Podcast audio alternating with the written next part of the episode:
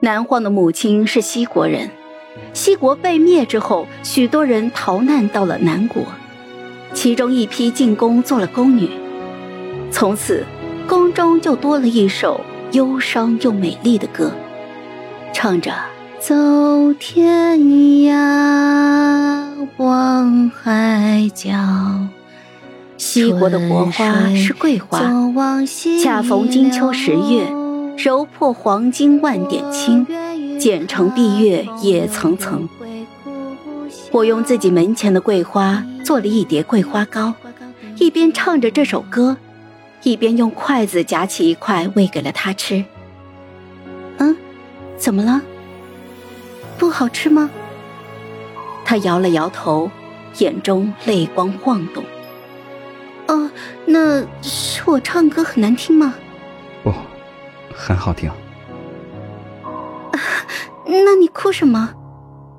他用那双湖水一样干净的眼睛一眨不眨的看着我，半晌，缓缓将带着老茧的手附在了我的手背上，缓慢而又坚定的握紧。你让我觉得，我生来就是要遇见你，爱上你的。我竟然也两眼一酸，反握住了他的手，对他说：“你带我走吧，我们离开这里。”他沉默了。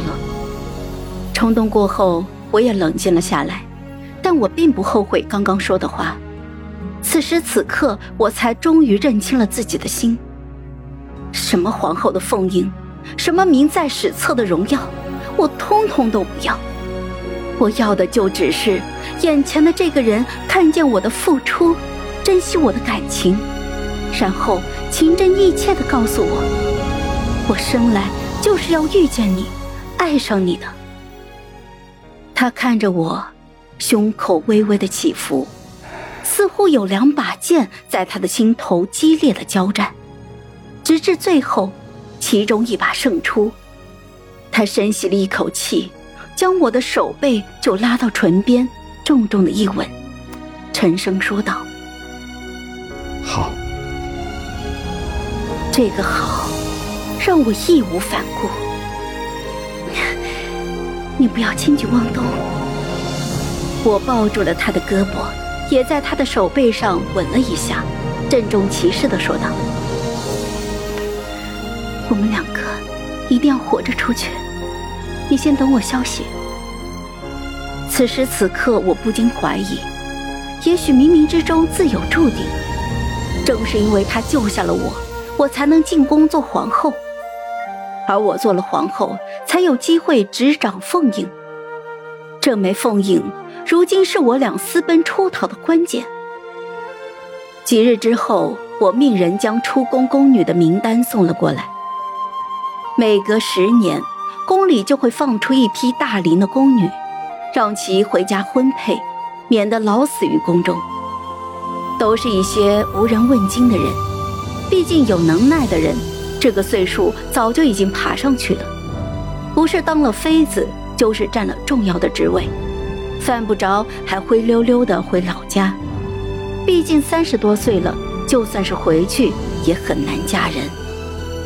故我在里面多添了两个名字，也不会有人多问什么，只当是我心肠好，多送两个不得势的普通人出去。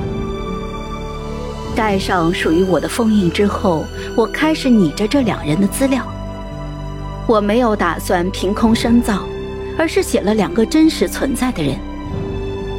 后宫每年都会死一些人，这些人或者是扫地的太监。或者是洗衣的宫女，身份低微，普通的就像宫里的一根草、一块石头，没有人会多看他们一眼。这些人因为生病或者意外死了之后，通常也不会有人耗时费力的将他们尸体送回老家，都是直接埋在冷宫附近，连一个墓碑都不会有。我选的这两个就是几年前病死的宫女。按照资历，每个人出宫的时候会有十两的安家费，这点钱可能还不够我打一对耳环的。不过，我既然已经选择了跟他在一起，就要从现在开始选择节俭清贫的生活。好了，本集故事就说到这儿。有什么想对我们说的，欢迎在下方留言。那我们下期见。